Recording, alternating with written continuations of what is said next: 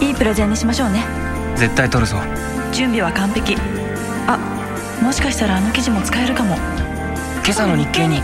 さすが読んでた。私を強くする新聞。日本経済新聞。お申し込みは0120214946日経よく読むまで。日本経済新聞ポッドキャスト。西川さとみは日経1年生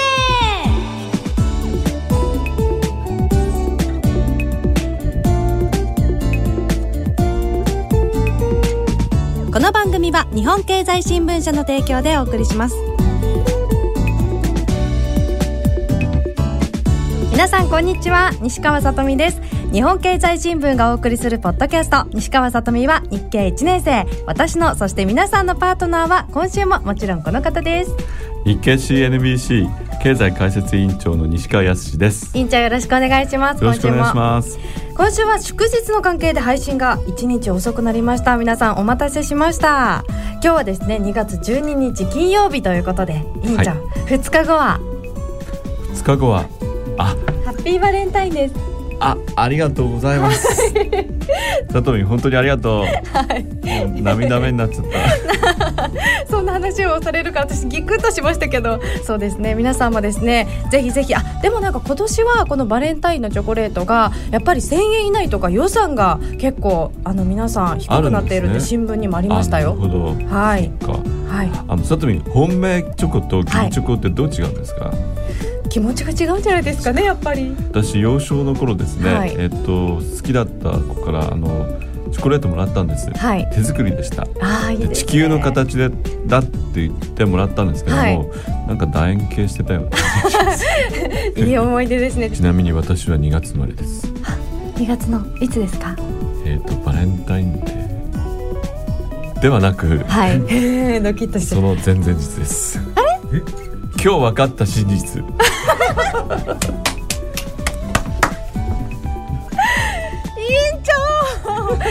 ありがとうございます。そうなんですね。そうです。素晴らしい。今日お会いできてよかったです。今日って言ったらバレたどうしよう。はい。ありがとうございます。さあ。今日もお便り皆さんからたくさんいただきました。ありがとうございます。今日はまずお便りからご紹介します。ペンネームとしさんからいただきました。ありがとうございます。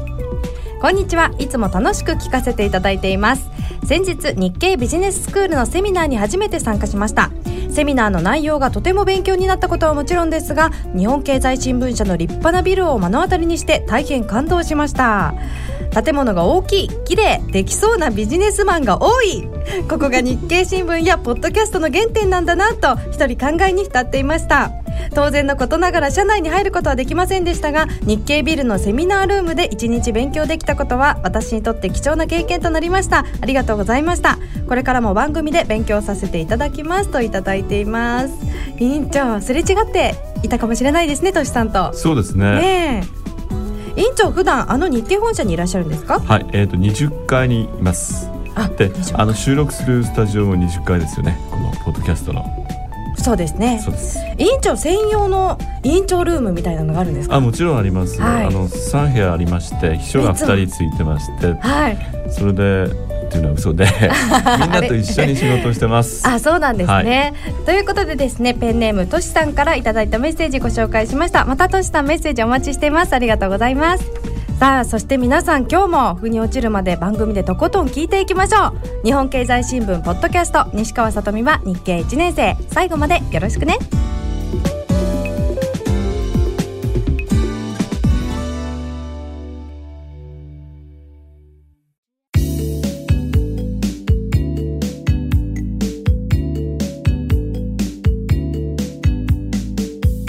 さとみのすっぴんニュース。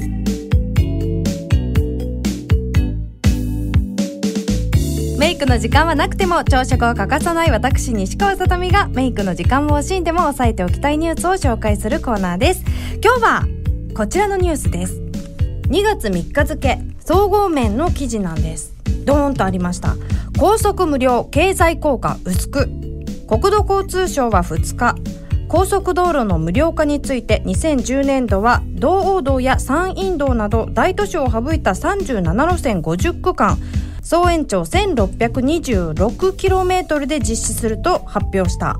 期間は今年6月頃から来年3月末まで。これを踏まえて12年度からの拡大を判断すると記事にありました委員長。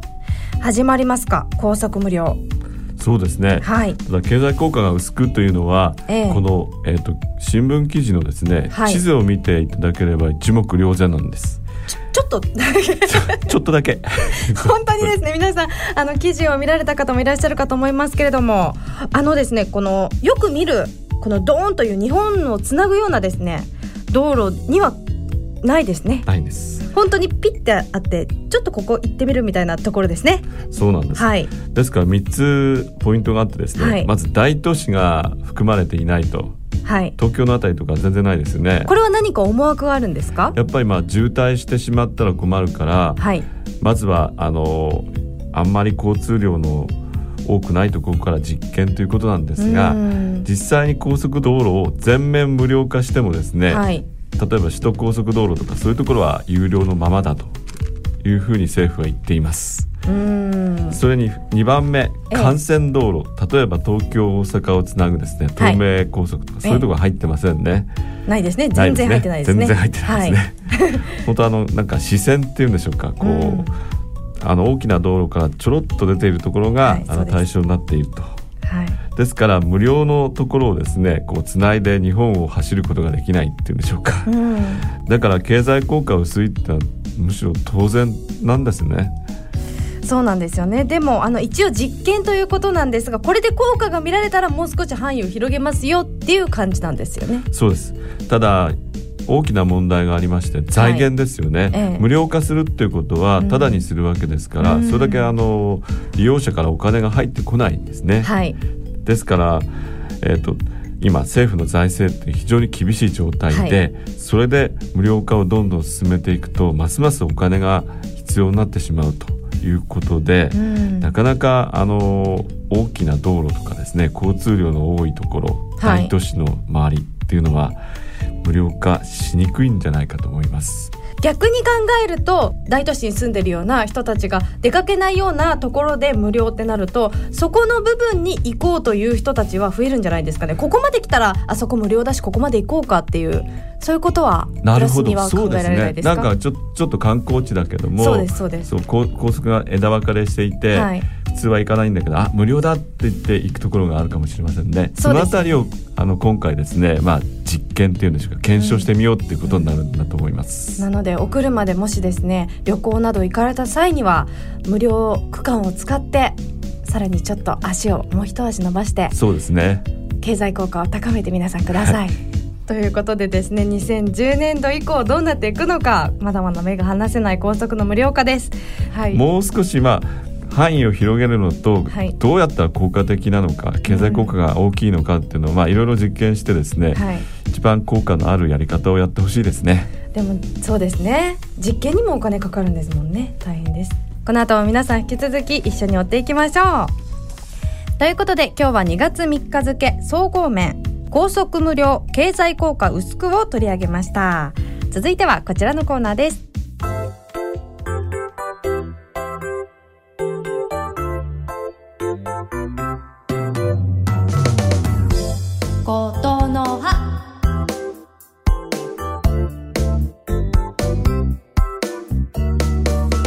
続いてはことの葉のコーナーです。これは経済に関する言葉を知っておこうということで毎回一つの言葉を選んでお話ししています。今日はこちら。トヨタリコール問題。最初はアメリカのお話だと思っていたら今度は日本のプリウスがそうなんです。リコールになってしまったという。ちょっとショックですね。そうですね。日本国内にも影響がかなり出ますねそうですね。プリウスっていうのはもうトヨタのハイブリッドカーの象徴っていうかトヨタの車の象徴。ここまで技術が進んでるんだと、うん、他の自動車メーカーには作れないだろうという、はい、そういうまああのフラッグシップっていうんでしょうか、はい、トヨタの旗みたいなもんですね。今をよくプリウスですよ委員長。そうですね。エコカーエコカーって私たちあんなに言ってたのに。これが対象になるっていうのは、トヨタにとってあのまあリコール費用っていうのは発生しますけどもそれ以上に、はい、あの深刻なのはトヨタという自動車メーカーに対する信頼感の低下っていうんですか、はい、信用がなくなってしまうと、もうトヨタの車は買わないっていうふうになってしまうそれが一番怖いんですね。そうですね。決算はあの急回復しているんですが、はい、その急回復している途中でですね、うん、こういうことが出てしまったということです。はい、ただ実際にリコールをするってことを決めたっていうことは、はい、やっぱり、まあ、あの不具合があったということを、うん、まあ、会社自体が認めているわけですね。はい、ちょっと余談なんですが、ええ。えっと去年ですね私あの豊田昭夫社長と、はい、あのお会いする機会があってですね、えー、そこで、えっと、ジェームズ・シー・コリンズっていう経営学者がいるんですが、はい、企業が凋落する5段階企業がダメになっていく5段階。5段階。5つの段階を踏まえてダメになっていくんだというんですね、はい、これの話をあの豊田社長がしていました、はい、第一段階は成功体験から生まれた自信過剰。トヨタだから大丈夫だ調子の乗るなということですね。そうですね、はい、で第二段階は規律なき規模の追求と。アメリカでどんどんどんどん作って世界一になるんだっていう感じで規模を追求しちゃったわけですね。目先のことをとりあえずしっかりとそうですね。ことですねで、はい、第3段階はそうなるともうリスクとかですね、うん、こう部品の不具合、まあ、ちょっと見逃してしまうとかそういう危うさ、はい、こういうものがあるんですけども、はい、そんなのを否定してしまうということになってそんな小さいことに気にするんじゃないよっていうのはダメっていうことですね。そうですね、はい、第4段階になるともうあこれはまずいということで救世主にすがってしまうと。助けてどうにかしてっていう。そうですね。それでこの場合じゃあ豊田社長あなたが救世主ですかって聞いたら、はい、私はそうではありませんっておっしゃってましたけども、はい、まあ、創業系ということで、まあ、エース登場ですよね。やっぱり救世主ということになるんでしょうけども、救世主にすがってもダメだったら第5段階企業の存在価値が消滅してしまうと。これはちょうどあの日本航空 JAL にも当てはまりますよね、はい、最後救世主政府にすがって、あの銀行にすがってもうお前らあの JAL はダメだということであの会社構成法の適用になってしまった、第5段階まで行ってしまったと。ちなみに豊田社長はその時ですらですね、はい、もうトヨタは救世主にすがるという第4段階まで来ていると。非常な危機感を持っていたんです。なるほど。ただその危機感が生かされずに今回の問題になってしまったっていうことはちょっと深刻ですね、はい、なるほど。それだけまあトヨタがでかくなりすぎちゃったのかもしれないですね。社長の目が届かないところが随分出てきたのかもしれません。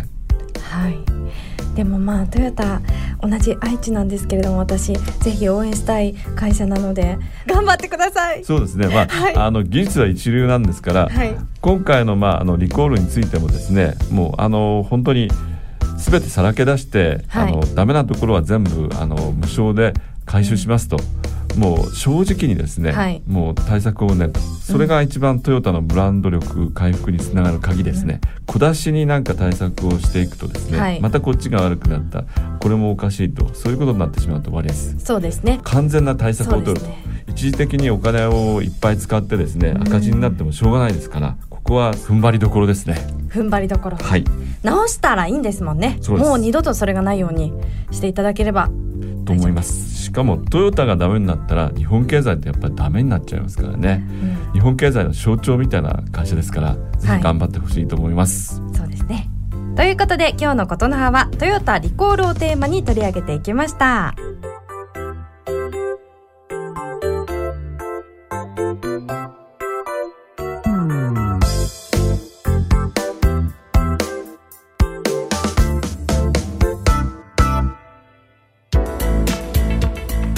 ここで日本経済新聞社からのお知らせです。これまでに3回実施されています日経テスト。番組にも受けました。こんな結果でしたといった感想のお便りも多く寄せられ経済知力を高めるきっかけとして日一リスナーの皆さんはもちろんのこと社会人の方や新社会人の皆さんそして学生の皆さんにも広く知っていただきそして受験をしていただいています。その日経テストの第4回の実施日が決まりました。第4回日経テストは6月13日日曜日全国8都市で実施されます。日経テストは実務知識だけを問うこれまでの検定試験とは違い日本経済新聞の記事をはじめとした経済ビジネスの最新ニュースつまり生きた経済を題材に知識と知識を活用する力を問う問題を出題しています。また日経テストのスコアは試験の難易度にかかわらず常に同じ物差しで測定されるように設計されているのでスコアのアップを目指したりビジネス力を定期的にチェックすることができます。ということは前回受けた皆さんもその後の経済知力がスキルアップできたかを判断する絶好のチャンスです。ただいま日経テストホームページではこれまでの日経テストで成績上位になった方のインタビューや大学ゼミ対抗戦の表彰式の模様なども掲載しています。総合的なビジネス力を客観的に測定する日経テスト。皆さんのビジネススキルの向上や就職活動の準備に向けて日経テスト公開試験にぜひチャレンジしてみてください。受験料は5250円です。日経テストの詳しい内容とお申し込みは日経テストで検索。日経テストホームページをご覧ください。以上日経テストのお知らせでした。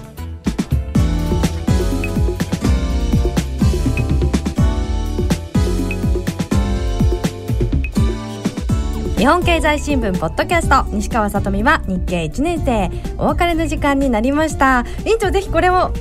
食べてみてください、はい、よろしいですか？これそうなんですよ。あのー口コミね。口コミでいいって美味しいっていう風に聞いてたですね。恵比寿にあるブラウニー専門店があってですね。あありがとう。ナッツとビターが入ってます。どちらがお好きですか？じゃあナッツいただきます。ちょっとあの外見硬そうなんですが、はい、とても柔らかくそしてお口の中に入れるとはんなりと果物の香りが。美味しいです、はい、ありがとうございます。はい。お別れにお便りをご紹介します。ペンネームひげパンチョさんからです。ありがとうございます。さとみん委員長スタッフの皆さんこんにちはさとみんの日一になってからは久々のメールです。わありがとうございます。お待ちしてました。先日会社の同僚とスノーボードに行ってきました。しかし高速道路や一般道を走っていても以前ほどスキースノボを乗せた車を見ない。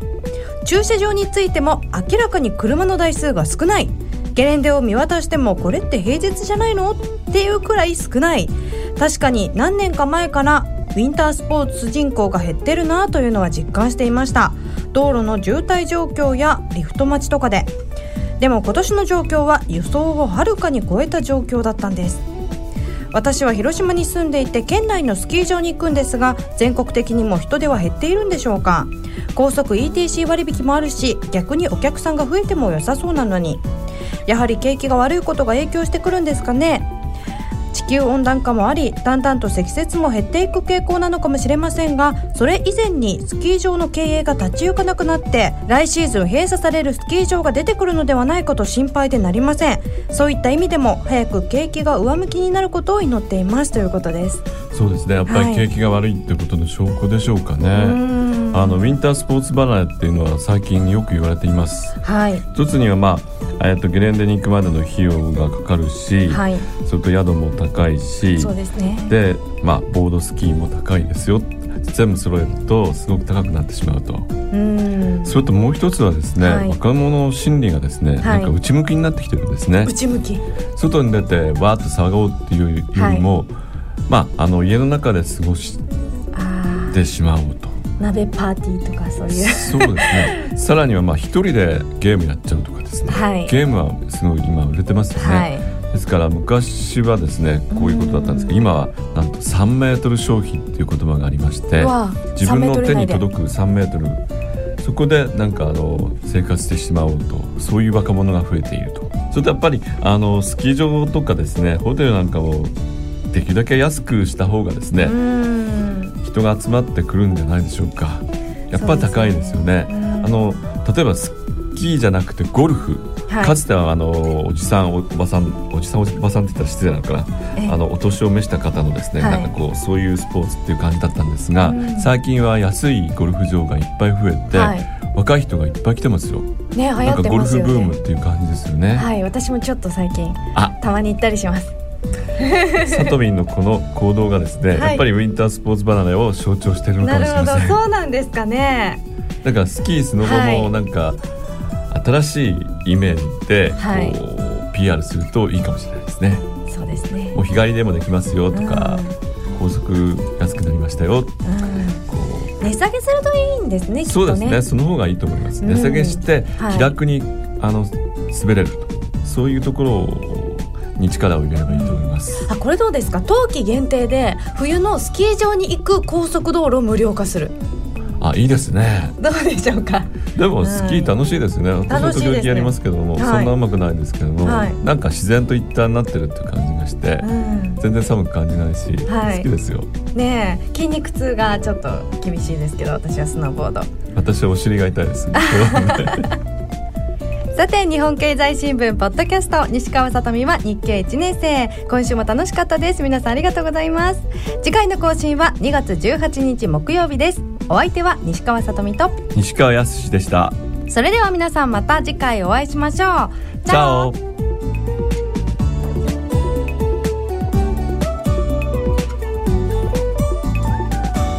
西川さとみは日経1年生。この番組は日本経済新聞社の提供でお送りしました。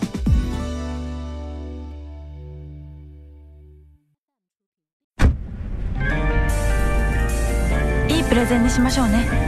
資料完璧か？はい。絶対取るぞ。企画室の池田香織。できる若手がいると聞いて担当に指名した。今日の提案。あともう一押し。何かないかなそういえばあの記事。トップ営業の竹財先輩。こんな大きなプロジェクトの担当に私を指名するなんて。期待に応えなきゃ。準備は完璧だけどもしかしたらあの記事も役立つかも。今朝の日経に。さすが読んでた。やっぱり読んでた。私を強くする新聞。日本経済新聞。ご購読のお申し込みは「0120-21-4946日経よく読む。0120-21-4946日経よく読むまで。